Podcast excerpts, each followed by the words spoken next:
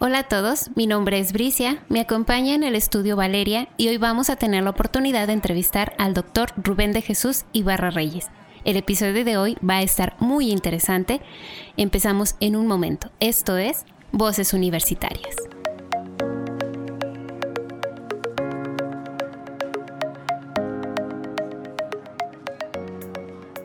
Hola Rubén, ¿cómo estás? Valeria, muy bien, contento por estar en este proyecto del podcast. Qué bueno que nos acompañas, Rubén. Queremos que los jóvenes de nuestra audiencia sepan cómo eras cuando empezabas la preparatoria. ¿Qué nos puedes contar? ¿Cómo te podrías describir en ese entonces?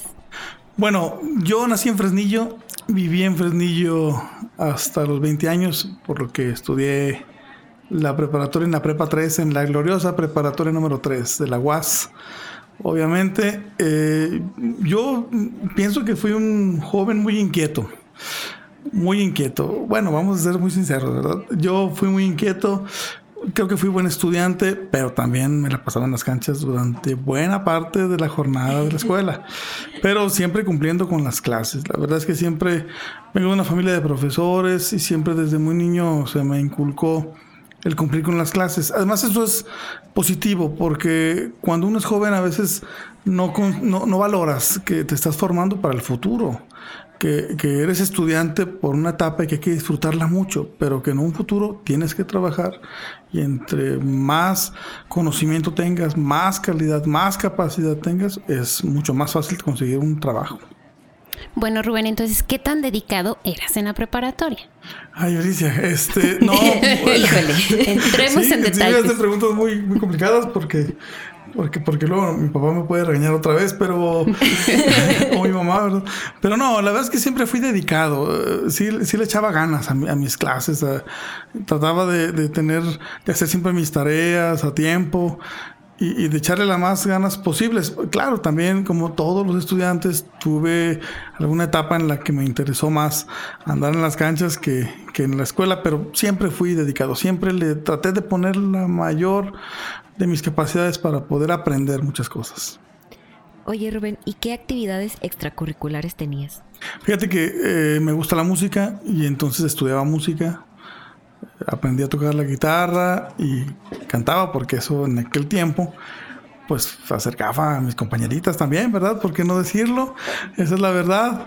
Eh, y bueno, eh, cantaba, tocaba la guitarra y siempre me gustó mucho jugar básquetbol. Siempre, siempre jugué mucho básquet desde muy niño. Allá mi profe, el Pollo Rodríguez, seguramente se, se acordará. Eh, fue mi maestro de, de, de básquetbol desde los 6 años de, edad hasta los 20 años seguramente. ¿Cuál es tu equipo? Dinos la verdad. Híjole, pues bueno, en Zacatecas siempre van a ser los plateros de Fresnillo y los mineros de Zacatecas. y en la NBA los Lakers siempre me, gustaron, pero los, los Celtics de Boston siempre, siempre. Muy buenos equipos. Sí, sí, sí. bueno, pero ya que nos comentaste, Rubén, acerca de lo inquieto que eras, ¿qué, qué recuerdas de, todo, de toda esa vida universitaria que llevabas en la prepa 3, ¿qué más te marcó como estudiante? Es muy bonita la etapa de la preparatoria. Yo pienso que es una de las etapas más bonitas y más difíciles porque es cuando uno debe de escoger qué es lo que quieres estudiar. Pero es una etapa muy bonita porque eh, lo de lo que más me acuerdo yo es de mis compañeros y de mis amigos. Muchos de ellos siguen siendo mis amigos hasta ahorita y los, ah, de hecho, estoy hablando y me siento emocionado porque me acuerdo de, de, mis amigos de, de, aquella etapa y es de verdad yo creo que la etapa más bonita para ser amigos. Son los amigos que no se te olvidan nunca. Yo tengo compañeros de la carrera que nunca he vuelto a ver y de la preparatoria los sigo viendo. De hecho, nos reunimos por lo menos una vez por semestre y van todos o la mayoría. Y, todos están en Frenillo, todos, muchos de ellos, otros están acá en Zacatecas, pero hacemos el esfuerzo de juntarnos. Es la etapa más bonita para ser amigos. Definitivamente, y, qué padre que se puedan todavía reunir, que tengan todavía esa, esa, tradición. Y bueno, ya entrando en esta etapa de la prepa, que es eh, una etapa que te marca mucho, ¿qué bachillerato cursaste y cómo decidiste cursar? O sea, ese bachillerato, ¿cómo lo decidiste? Mira, yo estudié el bachillerato de social humanístico, las ciencias sociales. ¿Por qué lo elegí? Por una razón buena y por una razón eh, de formación, siempre he pensado, siempre pensé, mejor dicho, que me gustaban mucho las ciencias sociales. Todo lo que tenía que ver con las ciencias sociales me gustaba. Dos disciplinas fundamentales. Me gustaba mucho lo que tenía que ver con los temas económicos y sociales y mucho lo que tenía que ver con los temas culturales. Desde muy niño tuve mucha cercanía con la pintura y con la música y siempre me gustó, me apasionó mucho pero siempre pensé que la cultura tenía una función social, no solamente una función estética, que se viera bonita, pues, o que la pintura está bonita, o que la guitarra se escucha bonita. No, tiene que, debe tener una función social. Y entonces siempre pensé que yo debería de estudiar algo de las ciencias sociales. Por eso escogí ese bachillerato. Y al día de hoy te lo puedo decir, no me arrepiento. Soy muy contento de haber escogido esta importante beta del conocimiento de las ciencias sociales. Eso fue lo que me llevó. ¿Y qué? Pero ¿cómo lo escogí? ¿Cómo lo decidí? Porque me apasiona. Y entonces yo se los digo a los muchachos, ustedes deben de escoger lo que les apasiona, no lo que les dicen, lo que les parece simpático, bonito, atractivo o fácil, no. Tiene que ser lo que les genera pasión. Y a mí me generaba mucha pasión eso. Wow, qué lindo. Eso es muy importante poder hacerle ver a los jóvenes de ahora. Pero bueno, ya, ya entrando también en, estas situaciones, por ahí escuchamos también, Rubén, que, te gustó hacer así movimientos en la prepa. ¿Fuiste líder en algo? Fíjate que desde la preparatoria siempre participé en los temas políticos porque me gusta mucho la política. Y fui consejero de la preparatoria, consejero universitario. Y, y ya casi para terminar, en el último año, fui, estuve en la sociedad de alumnos de la preparatoria y junto con Jorge Orestes, que a lo mejor me, escucha, él está muy interesado en los medios de comunicación y estábamos ahí juntos en esos temas. Y, este, y Héctor Menchaca, que hoy es diputado y también andaba muy metido en esos temas. Por eso andan en esos temas, ¿verdad? Y, fuimos, estuvimos en la sociedad de alumnos en aquel tiempo, sí, sí participé de manera muy activa. Eso es también otro recuerdo bonito de la prepa que los jóvenes deben de aprovechar, deben de participar siempre para aprender y siempre de una manera muy honesta y muy respetuosa con los compañeros. Pero sí hay que participar, es importante participar, siempre. Eso es importante, la idea de la universidad poder ir formando estudiantes críticos, reflexivos y pensantes, ¿no? Ante estas situaciones de lo que se vive el día al día. Pero bueno, Rubén, ¿y después de la preparatoria, qué carrera estudiaste y por qué te llamó la atención? Estudié Derecho y, ahí sí les voy a platicar. Eh, yo la verdad es que no estaba convencido de estudiar Derecho. Nunca estuve convencido. Es una carrera muy bonita, es una carrera que eh, te genera mucha amplitud del conocimiento, que te forma muy bien, que tienes eh, después muchas oportunidades laborales, que hay mucho empleo para quien estudia esta carrera. Pero yo no estaba tan convencido de estudiar esto en aquel tiempo la universidad no tenía lo que tiene hoy. Hoy tenemos, los jóvenes hoy tienen una gama impresionante de posibilidades. Pueden estudiar un montón de carreras que en aquel tiempo no había tantas en, la, en el área que yo quería. Pero bueno, yo me llamo igual que mi papá y me aparezco con mi papá y entonces mi papá era economista y a mí me, gustaba mucho más la economía. Y yo por no seguir con el estigma ese de que te pareces, te llamas igual y todavía quieres hacer lo mismo y cometí el grave error de no estudiar lo que yo quería y me equivoqué eh, en un momento, en un primer momento, pero no me generó ningún trauma. Lo que hice fue que estudié la carrera de derecho y a la par yo iba siendo autodidacta e iba estudiando economía. En mi, por mi cuenta, en mi casa, con los libros de mi papá y mi papá me iba ayudando. Wow, qué interesante llevar estas dos líneas que a pesar de que son muy eh, parecidas, podría decirse, o que van juntas, pero ser autodidacta es, es un doble trabajo y eso es bastante interesante. Y Rubén, ¿por qué, ¿por qué en la UAS? ¿Por qué no en otro estado? ¿Por qué no en otra universidad? ¿Por qué la UAS? Una, porque no conozco una mejor institución que la UAS en Zacatecas. Eso sí se los digo así como es y como va. No hay, ni conozco, ni creo que alguien conozca una mejor institución que la universidad. Porque no es solamente una institución de educación, es algo más que eso. Yo quería participar en política, no hay otra escuela en el estado que te permita, que te forme y que te dé la oportunidad de formarte en, esas circunstancias, en estas cosas de la política tan interesantes. Dos, porque yo jugaba básquetbol, jugaba en la selección y quería seguir jugando en la, en la universidad. Tres, porque yo vengo de una familia de universitarios. Mi papá hoy tiene más de 40 años de servicio en la universidad, 44, 45 años de antigüedad. Entonces yo cuando nací, este, ay, perdón por la expresión, pero yo no, yo cuando nací mamé la universidad. Mi papá ya estaba aquí y me llevaba chiquito a la prepa 3 y las secretarias me cuidaban y me cargaban mientras él entraba a dar sus clases. Entonces yo conocía a la UAS desde que nací, la conozco desde que nací. Entonces, pues yo quiero mucho a la universidad. Sí, sí tuve la oportunidad de ir a estudiar a otro lado la licenciatura, porque había, no había ciencia política acá y yo quería estudiar eso, había otra oportunidad, pero decidí mejor estudiar aquí derecho y después estudiar una maestría en ciencia política para complementar mi educación, pero yo quería ser egresado de la UAS. Orgullosamente UAS, ahora sí. Totalmente. Bueno, Rubén, ya que ya que estuviste, decidiste la, la licenciatura en Derecho, ¿qué diferencias encontraste ya en la carrera con respecto a lo que esperabas encontrar?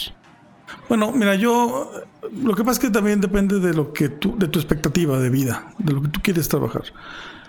Yo entré a derecho sabiendo que era una carrera con mucha amplitud y cuando salí me di cuenta de que así era. Mis compañeros, unos iban a los juzgados, otros iban a litigar, otros iban al gobierno, otros iban a dar clases, otros Ahí es una carrera que te genera muchas opciones laborales, muchas opciones laborales. Eh, lo que sí creo es que a mí no me apasionaba tanto como debí de haber o debió de haberme apasionado. Por eso yo le insisto a los muchachos, cuando escojan su carrera, además de que les guste y que les parezca padre, debe de, de apasionarles, debe de, deben de sentir así mucha pasión. Yo quiero hacer eso porque cuando termine quiero poner mi despacho, quiero trabajar en los juzgados, quiero porque tiene que apasionarles así eh, al fervor, pues, así con muchas ganas. Por eso es distinto. Me gusta esta, esta idea de la pasión, Rubén. Y oye, ¿hay algún profesor que te haya influenciado así, marcado de manera particular en, la carrera? Sí, sí, sí, cómo no. Eh, un profesor al que yo le tuve mucho aprecio, cariño, respeto y admiración, Antonino Sierra Sarabia, que todavía es profesor eh, universitario, profesor también de, incluso de Fresnillo yo, él, él, me enseñó muchas cosas, me enseñó muchas cosas, sobre todo me enseñó a que uno debe de expresar siempre lo que piensa. Te puedes equivocar, no pasa nada, pero si tú eres respetuoso, disciplinado y expresas de manera respetuosa lo que piensas, puedes estar equivocado y lo que vas a recibir es no una corrección, sino una sugerencia a repensar tus postulados, lo que tú crees. Y él me enseñó mucho eso. Yo creo que es de los profesores a los que más aprecio les tengo y, más reconocimiento. Bueno, dentro de estas enseñanzas, Rubén, ¿qué fue lo más fácil y lo más difícil de estudiar la carrera de Derecho? Mm, no, como todas las carreras tienen su parte difícil, su parte fácil lo que se te hace difícil es cuando no está, cuando no te gusta, no estás convencido o no te apasiona.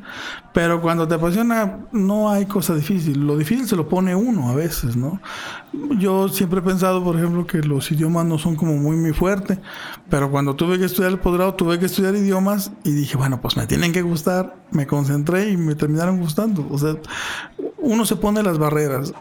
Hay que eliminar barreras para poder estudiar y para poder aprender y para poder disfrutar definitivamente, porque si no va a ser más difícil para todos. ¿Y a qué se dedica Rubén Ibarra hoy en día? Hoy me dedico a la universidad. Eh, soy profesor de la universidad. Tengo una adscripción en la Unidad Académica de Ciencias Sociales, pero inicié en la preparatoria. Fui profesor de la preparatoria en el 2003, del 2003 al 2007 más o menos. Y después eh, cambié mi adscripción a Ciencias Sociales, escuela de la que fui director en, la, en el periodo anterior. Y hoy soy secretario general de la Universidad Autónoma de Zacatecas. Eh, orgullosamente lo digo porque eh, la universidad me ha dado la oportunidad de formarme y hoy me da la oportunidad de servirle a la universidad. Bueno, Rubén, puede ser que muy probablemente nuestra audiencia no sepa qué es lo que hace un secretario general. ¿Qué hace un secretario general? Un montón de cosas, pero eh, digamos, de entrada el fedatario de la universidad, es eh, la persona que le da fe a todos los actos que hace esta institución. Eh, certifico los, eh, bueno, los, nombramientos de la administración, de los directores, pero además me encargo de firmar los certificados y los títulos de todos los estudiantes de la universidad, que no es cualquier cosa, es, te lleva es el bueno. Te lleva Tenemos al mero bueno. Es el mero bueno. gracias, gracias. No, te es, es, algo también muy bonito. Es, cuando yo veo los títulos, me, me, pongo en el lugar del estudiante y digo, híjole, qué padre que ya va a recibir su título este estudiante o, o, esta compañerita.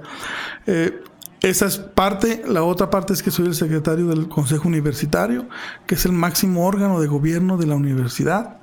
La universidad tiene como máxima autoridad un órgano colegiado, que es el Consejo Universitario, y como máxima autoridad unipersonal al rector, que es el representante legal de la institución. Bueno, yo soy el secretario del Consejo Universitario y administro toda la parte legislativa de la institución. Eh, eh, administro la parte que tiene que ver con la presencia colegiada, que es el órgano de control de la institución. Y bueno, me encargo de citar al consejo, de llevar a cabo las sesiones, de armar el orden del día, este, todo ese trabajo que es sumamente bonito y que me apasiona. Me gusta mucho hacer el trabajo del consejo universitario. Mucho, mucho, mucho. Rubén, ¿te hubieras imaginado de ser consejero de la preparatoria 3 a ser consejero pues no me la van a creer, pero sí. Yo siempre pensé y siempre he pensado que yo me formé para estar donde estoy, porque lo hice con muchas ganas y siempre pensando en eso. Porque uno se traza un proyecto de vida, tú te lo trazas. ¿Qué quieres hacer en tu casa? ¿Qué quieres hacer con tu familia? ¿Qué quieres hacer en tu vida laboral?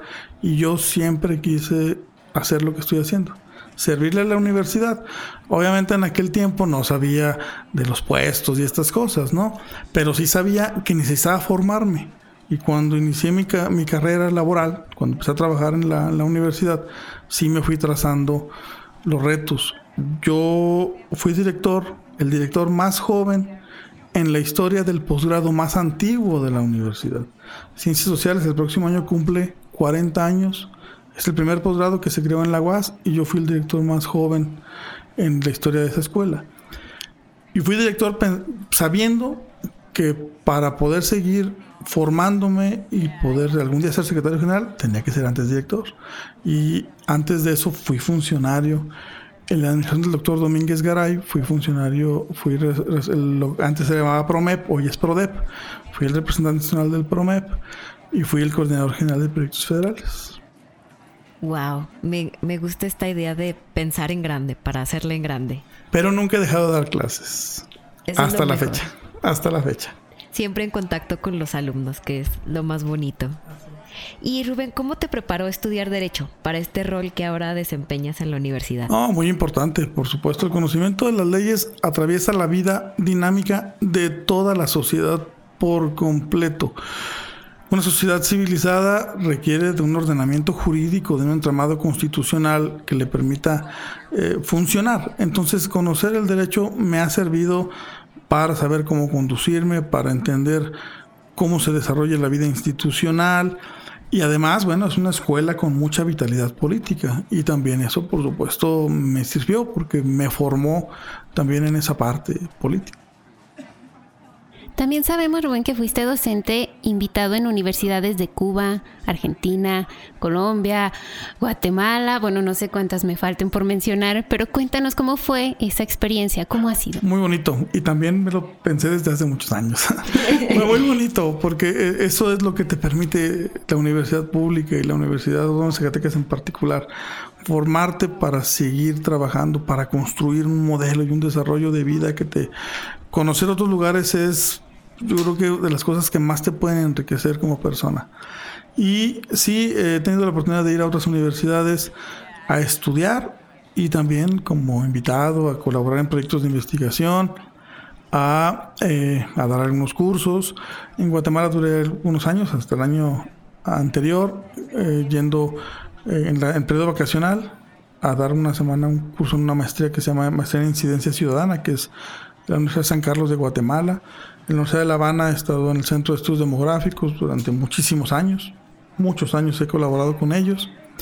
Y eh, bueno, en la UBA, en, Buenos Aires también he estado en ellos, en la Universidad Católica Argentina también. Y bueno, en otras universidades de América Latina, que es el lugar que a mí más me gusta. Eh, y, bueno, por supuesto no he dejado de producir. Eso también es algo que los jóvenes deben de trazarse. No hay metas, las metas se las pone uno. No hay metas. Uno tiene que pensar que ahorita están en la preparatoria por la circunstancia biológica, porque tienen la edad, están en la preparatoria, pero que van, tienen que avanzar y que tienen que estudiar mucho, echarle muchas ganas. Hoy aprender inglés y aprender estas nuevas formas de la enseñanza, tienen que ser expertos en la computadora, porque así va a ser nuestra vida. Tienen que aprender mucho de eso, aprenderle a sus profesores, pero además llegar a su casa y seguir aprendiendo en su casa. El profesor nos enseña lo que él alcanza, lo que él sabe, lo que él puede o lo que el tiempo le da. Pero llegando a la casa uno tiene que seguirse formando y aprender Meet, Zoom, Classroom, todas estas herramientas que las tenemos que aprender. Yo las aprendí y ya yo las ejerzo, doy mi clase en esas plataformas. Y que se van a quedar. Así es, así es. Tengo eh, 20 libros publicados, he trabajado mucho también en esa parte académica, todo el año pasado publiqué otros dos, este año con la pandemia se me ha ido complicando un poco el asunto, pero estoy trabajando ahorita para en diciembre terminar otro, porque uno tiene también que seguir trabajando y trabajar muy duro porque eso es lo que le podemos heredar a nuestras familias. El sentido de vida, ¿no? Así es, un sentido de vida. Wow, más de 20 libros, estoy impresionada. Ya, o sea, ya quisiera yo tener el ánimo y la energía que, que tienes, Rubén. Y, y, lo que nos cuentas, ya que conoces universidades de otros países, ¿qué ventajas tiene la UAS en comparación con otras instituciones de otros países que has trabajado? Mira, todas las universidades tienen sus características muy particulares. Hay universidades que nos llevan cierta ventaja en, muchas cosas. Eh, pero lo que sí creo que como la universidad no hay otra, es en la nobleza de esta institución. No hay otra institución más noble que yo conozca que la UAS. Nada más piensen ustedes, esta universidad tiene casas de estudiantes, tiene comedores, un estudiante que llega a la universidad con muy pocos recursos se puede inscribir. Hay universidades que nos llevan más ventaja, pero cobran lo que nosotros cobramos aquí en un año, ellos lo cobran a la semana. Entonces, eh, es, es, una universidad muy económica que te permite, que te da acceso a estudiar. Que, en un estado como Zacatecas, con tantas necesidades, la universidad sí es un regulador social verdadero, real, muy franco. Y sobre todo que esta UAS es sumamente noble. Esa es la diferencia que yo le pondría. Otras instituciones tienen sus características muy buenas, que hay que reconocérselas, pero tan nobles como la UAS no hay. Nada como los bellos comedores de la UAS. Nada como los comedores de la UAS, así. Bueno, Rubén, me regreso un poquito a lo que platicabas sobre el Congreso Latinoamericano de Ciencias Sociales. ¿Qué nos puedes platicar al respecto de este congreso? Así es, fíjate, en el 2011, cuando Ciencias Sociales cumplió 30 años, organizamos un Congreso Latinoamericano de Ciencias Sociales. En aquel momento eh, trajimos a Pablo González Casanova, considerado el mejor sociólogo en la historia de este país y uno de las mentes más brillantes de América Latina. Eh, me planteé en la UNAM una semana hasta que me dijo que sí. Yo creo que me dijo que sí para que no estuviera dando lata. vino, vino, vino a, los casi 90 años de edad en aquel, en, ese momento, 80 y tantos años de edad. Vino dio una conferencia y con eso fue como un experimento. Fue para festejar a la escuela, al posgrado más antiguo de la UAS, pero funcionó tan bien que decidimos replicarlo a los dos años y luego a los dos años y luego al año y luego al año y luego ya se hizo pues uno de los eventos académicos más emblemáticos que tiene la Universidad Autónoma de Zacatecas. Un congreso que que ha logrado la participación de prácticamente mil ponentes en las últimas ediciones, que vienen 27 estados de la República y, en la última 14, 16 países de América Latina, una cosa así. O sea, es un congreso ya, ya institucionalizado y ya más o menos fuerte, fortalecido. Es que dicen, ahí viene Rubén, va a hacer un plantón, ¿no? Ya díganle que sí a los invitados. No, Rubén, pero dinos, este, fecha próxima para el congreso. Fíjate que era este año y con este asunto de la pandemia que nos ayudó a perder la vida a muchos, lo cambiamos para el próximo año y va a ser en el mes de abril. Eh, y bueno, eh, la idea es, como todos los anteriores, es un congreso académico, pero con una parte cultural muy importante. Siempre hay un concierto mínimo, un concierto con algún artista con un reconocimiento importante. Pues, ha venido Alejandro Filio, Fernando Delgadillo, Mexicanto, eh, Santiago Feliu, eh, Polito Ibáñez, bueno, ya no me acuerdo de muchos. Ay, pero, va buena. sí, sí, sí, sí, Y el año que entra, bueno, pues la idea es que no, no baje el nivel. Ojalá la pandemia nos permita hacerlo presencial. Eh, si no, se buscará una estrategia también eh, a distancia. Eh, y bueno, prepararemos en cuanto se haya condiciones, pues muchos, muchas actividades presenciales para festejar a la humanidad y bueno, por supuesto, para rendirle homenaje a todos los que por este uh, coronavirus han perdido un familiar querido, a un padre, a un hijo, que es algo sumamente complicado.